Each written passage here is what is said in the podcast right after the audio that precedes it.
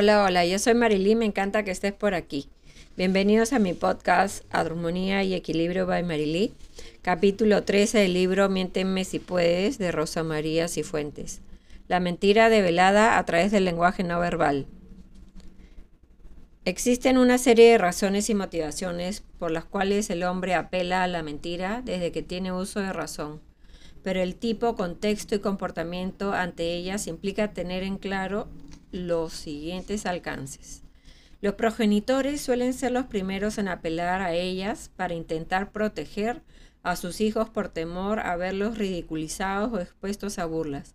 Por tanto, si una madre sobreprotectora, por ejemplo, acude a una reunión familiar donde aparecen otras madres con hijos de su misma edad y el suyo no puede aún leer bien, es más lento en todo e incluso va a terapia para mejorar la conducta, cuando le pregunten por el menor, ella mentirá para preservar su imagen, diciendo que ella lee muy bien o podría hacer mínimos comentarios como va avanzando muy bien, para luego cambiar de tema y evitar contar el problema del mismo y no sentirse minimizada ni su hijo expuesto a la lástima del grupo. Motivaciones para mentir. 1. Por esconder algo, como cuando Caballeros aficionados a la pornografía y video de alta gama de morbos se lo ocultan a su pareja, pero lo tienen casi como un vicio escondido y temen ser sancionados. Por diversión, como cuando ante la presencia de una persona envidiosa, alguien decide poner su ego en escarmiento y contarle detalles exagerados sobre el éxito o bienestar de quien envidia o odia para mortificarlo.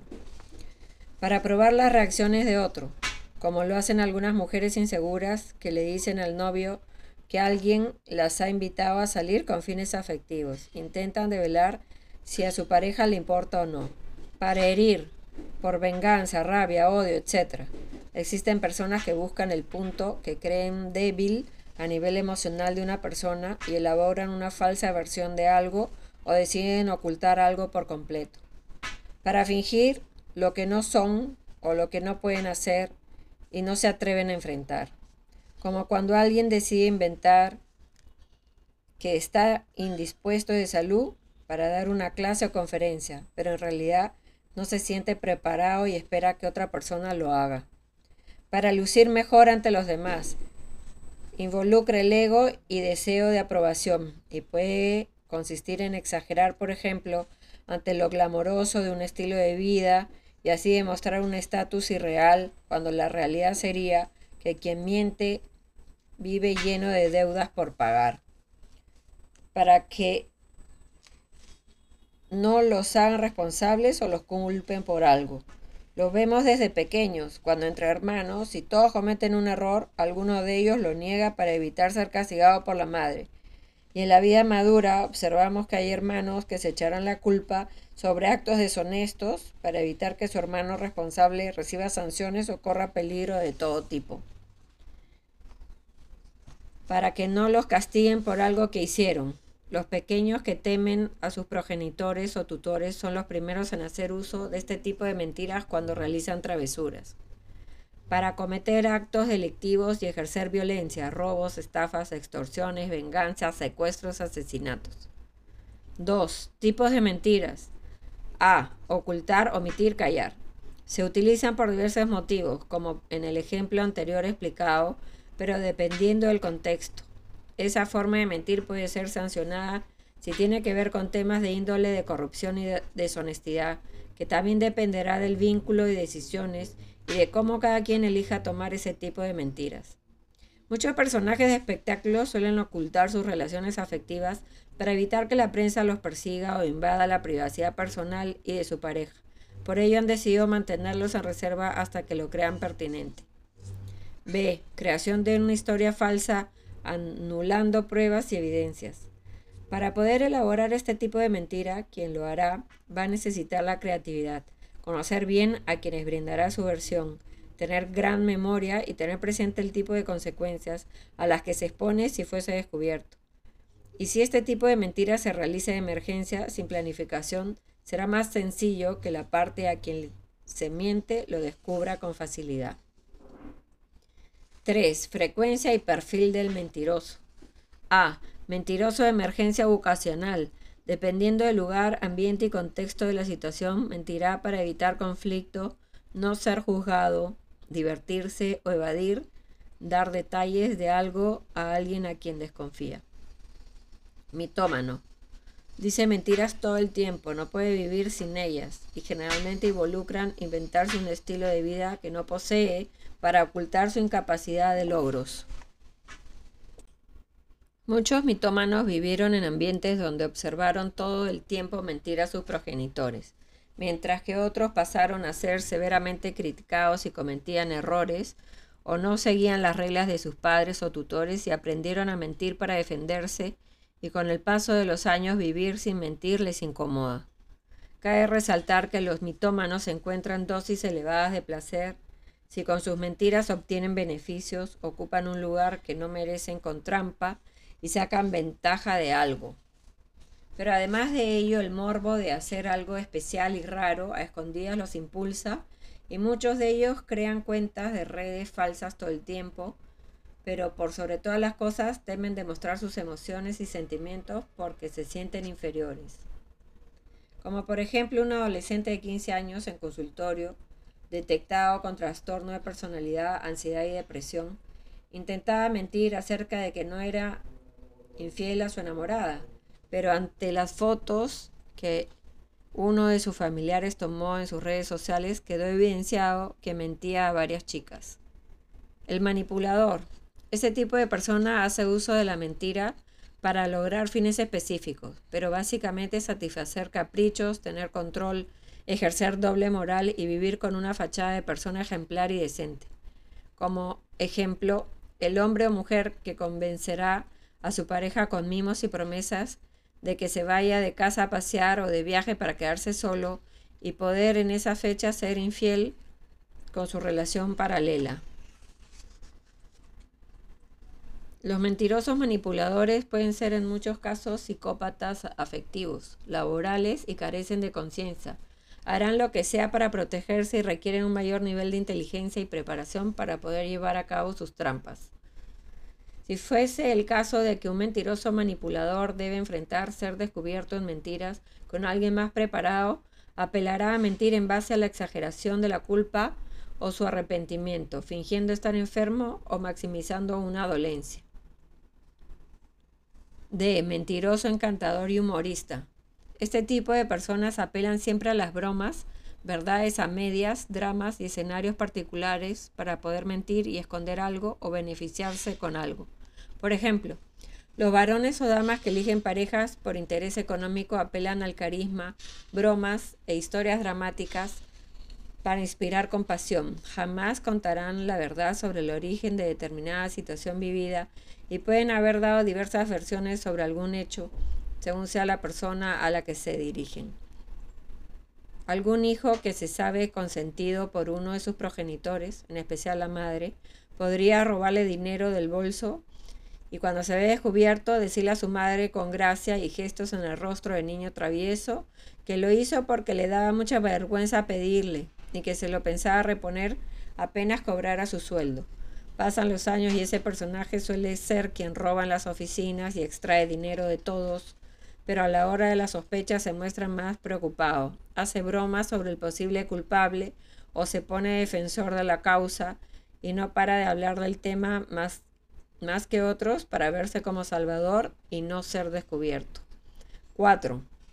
Gestos patógrafos de apaciguamiento y actitudes de malestar en los mentirosos. Ni los mentirosos más frecuentes e inteligentes logran contener y evitar realizar gestos patógrafos espontáneos, que surgen por orden del sistema nervioso central cuando están cerca a alguien o quienes han mentido o se aborda el tema y sienten que pueden ser desenmascarados. Si en una reunión el mentiroso se encuentra sentado muy cerca de ti, notarás que buscará romper esa situación y ponerse de pie, cambiarse de lugar. Se suele apartar el torso y los pies apuntan hacia la puerta de salida. Además de ello, la exhalación al saludar será más frecuente y de ruido prolongado, sin poder evitar mover la cabeza hacia atrás o hacia un costado unido a un veloz parpadeo de pestañas. Frotarse la frente cerca de las sienes es un gesto de apaciguamiento del mentiroso, cuando se siente nervioso y culpable frente a quien ha mentido. Y si, por ejemplo, una dama casada que tiene casi certeza de que su esposo le es infiel le pregunta, ¿a qué hora llegaste al aeropuerto que no me llamaste? El infiel podría reaccionar de modo espontáneo y frotarse las sienes, deslizar la mano derecha por la cara, o tirar de los cabellos hacia arriba con una de sus manos para responder en tono cambiante de ritmo y altura. Ah, es que me demoré en recoger las maletas y tenía poquita batería y el taxista tardó porque echó combustible. Tocarse el cabello, acariciarse la frente y las mejillas. Este tipo de gestos patógrafos son frecuentes en las oficinas. Cuando quien ejerce una jefatura se acerca hacia uno de sus trabajadores y les pregunta si ya avanzó el informe que le ha pedido. Los mentirosos que procrastinan, postergan metas por ocio inútil, suelen reaccionar con susto, tocarse el cabello por los costados, acomodarse el peinado, acariciarse el cabello y dar golpecitos con el pie debajo del asiento de modo recurrente sin que lo observe el jefe. Todo ello indica que van retrasados, ni siquiera han empezado el trabajo encomendado. Quitarse las pelusas y dar respuestas cortas lo vemos con frecuencia cuando los políticos acusados de algo en particular acuden a reuniones con otros colegas. Pero al ingresar la prensa comienzan a quitarse las pelusas del saco, acomodarse la corbata, los gemelos de los puños de la camisa y a la par tensar el rostro y exagerar los gestos de seriedad para comunicar distancia y que no desean dar declaraciones. Frotarse los ojos en el mentiroso, en el intento del cerebro de bloquear y transmitir una mirada de engaño, y para evitar tener que mirar a la cara de la persona a quien se le está mintiendo. Para ocultar una emoción puede inventarse cualquier otra emoción falsa. Veamos algunos ejemplos sobre este tipo de mentiras. Ejemplo 1. Una dama nota que de modo extraño, inusual, recurrente, un auto de servicio policial del municipio se estaciona a cuatro casas de su casa. Pero cada que ella sale, el auto también avanza a otras. Espera dos minutos que ella se vaya en el auto que la transporta y se va muy despacio. El supuesto efectivo del orden que está de copiloto lleva gorro, uniforme y pistola y tiene marcas de cicatrices chicas en el rostro. La dama decide acercarse al auto para de pasadita decirle al supuesto efectivo policial que hacía más de seis meses atrás sujetos diversos y un acosador recurrente se estacionaba cerca de su casa. El sujeto baja del auto, levanta el mentón, estira el pecho en actitud agresiva ante la dama, se pone la mano derecha en el bolsillo donde guarda el revólver, todo a la vez, como si la ciudadana de esta cuadra fuese delincuente, pero teniendo en claro que ya la conocía y veía siempre salir de casa. Era totalmente extraña y fuera de lo normal la actitud del efectivo de menor rango policial. Y de inmediato, con tono de voz matonesco, pasó a decir, sus documentos, identifíquese, pero sin sacar la mano del bolsillo, acariciando parte del arma. Cuando la dama pasó a contarle lo que ocurría, en esa cuadra el sujeto levantó más la voz y se enfadó. Y al observar uno de los rostros en foto que la dama le mostró como acosador, el efectivo corrupto, Lejos de ayudarla, le dijo, ¿quién es usted? ¿Tiene pruebas? En el mismo tono que hablan a los chicos los jefes del servicio militar. La dama notó que ese trato majadero, agresivo y de perfil con abuso de autoridad no era normal, y en previa discusión con el sujeto que quiso demostrar que la dama no hacía caso a la autoridad fingiendo treta, ella quiso desenmascararlo aún más y deseó ir, ir a la comisaría para quejarse del maltrato. Ya en el lugar el efectivo mentiroso entró con cabeza gacha, se secó el sudor cuatro veces con las manos, sacó un pañuelo y exhalaba rápidamente. Se sacó la gorra, hizo llamadas escondiéndose y luego, al notar que la dama trabajaba con efectivos de seguridad y mandos importantes de la policía, el envalentonado y matón efectivo pasó a caminar despacio, bajó el tono de voz y su mirada cómplice con otros dos jóvenes lo hizo esconderse de la dama, quien no dejaba de observarlos hablar por celular y hacer su queja. El policía corrupto fingió una emoción para no verse descubierto, apeló a su investidura, Cambió el tono de voz, actuó y actuó, pero no dejó de fallar en sus frases incoherentes y más de 75 gestos patógrafos que mostraban ausencia de paz y miedo de ser investigados. 5. Postura, movimiento de brazos y actitudes específicas en los mentirosos. Cuando un mentiroso se siente expuesto y no sabe cómo sostener la mentira, suele ser más rígido, mueve menos los brazos y puede pasar a cruzarlos para poder poner una barrera a la conversación, pero además de ello señala que desea que se dé por terminada. Hay ausencia de gestos ilustradores, gestos de acompañamiento a lo que se dice, porque el cerebro hace un esfuerzo por afirmar algo que no ocurrió. Permanece rígido sin mover la cabeza, cuello y brazos en un interrogatorio o fingir que se mira a un punto fijo como el celular, un semáforo, y contesta algo sin mirar a la persona que hace la pregunta específica. Cuando alguien te está mintiendo, podría comenzar a respirar con mayor pesadez. Es un acto reflejo. Cuando la respiración cambia, los hombros se levantan y la voz podría adoptar un tono más bajo. En esencia, la respiración se modifica porque aumentan el ritmo cardíaco y la circulación sanguínea. El cuerpo experimenta estos cambios cuando se siente tenso y nervioso, cuando sabe, por ejemplo, que puede ser descubierto. 5. Errores de la comunicación en el mentiroso. Evasión a responder una pregunta. Los mentirosos suelen evadir contestar si se les pregunta algo puntual y cambian de tema o abordan una idea que no tiene nada que ver con lo que se les ha preguntado hasta dejar que el tiempo corra y quien les pregunta algo se olvide del asunto. Repiten la pregunta para tener tiempo de crear una falsa historia. ¿Que dónde estuve esta tarde? A ver, estuve en... Es otra forma de distraer a quien duda y mientras menos inteligente y menos preparado es quien miente, más errores comete sobre las versiones que puede dar. Contestar aquello que no tiene que ver con la respuesta es otra forma en que los mentirosos operan. Por ejemplo, si Cecilia pregunta a su esposo, ¿hubo mucha gente en esa convención a la que te invitaron? Este puede contestar, fue tanto el trabajo que tuve que hacer, mi jefe me tuvo todo el rato ocupado, quedé molido. Como notamos, el esposo de Cecilia evade responder a su esposa intentando causar compasión en ella. Se muestra como una persona sacrificada y concentrada en su trabajo, pero no le respondió si fue mucha gente a esa convención y evadió darle detalles. Da verdades ambiguas y verdades contradictorias. Contradecirse sobre las versiones se podrá notar, porque el tiempo en que se mencionan los hechos luego no coincide con lo que el mentiroso dijo primero. Por tanto, hace falta anotar, cotejar para poder tener claro aquello de lo que se dude. Quien miente posee problemas para elaborar oraciones completas, cortas las palabras, exhala en más ocasiones, hace pausas más largas, tartamudea y puede quedarse casi sin mover los brazos o hacer todo lo contrario, caminando en círculos o por todos los ambientes mientras da la espalda a quien nota lo está examinando. 6. La mirada en los mentirosos. Existe en los mentirosos la mirada por reacción y la mirada por intención.